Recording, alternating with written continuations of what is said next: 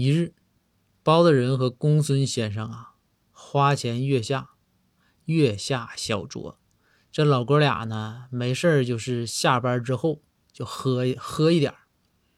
这喝到尽兴了，这公孙先生就说：“说大人，我给你出个字谜呀，破个闷儿呗。”这包大人看了看公孙，说：“公孙，你别总觉着你有文化，总惦着用文化碾压我。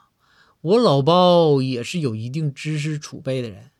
这样，你说，你随便出，别别控制啊。”尽量整这个岁数比较大的，整成年的题。这公孙先生听完之后，公孙先生就乐了。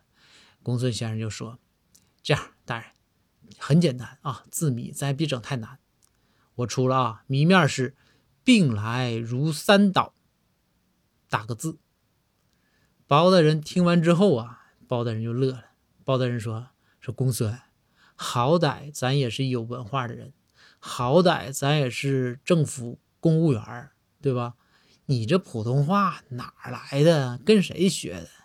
病来如山倒，平翘舌不分的。你老家哪的？东北的。这公孙就说：“公孙说，大人，你别管我老家是哪儿的，谜面就是病来如山倒。哎，打个字，能不能猜出来呀？”包大人心想：“病去如抽丝，丝啊。”公孙说：“大人，你你把我撕了吧？”不对，包大人就尴尬了。包大人想来想去，包大人说：“行行行行，公孙，我让你一步啊，算你这把算你厉害了。行，我求求你，你告诉我，这打个字这这啥字啊？”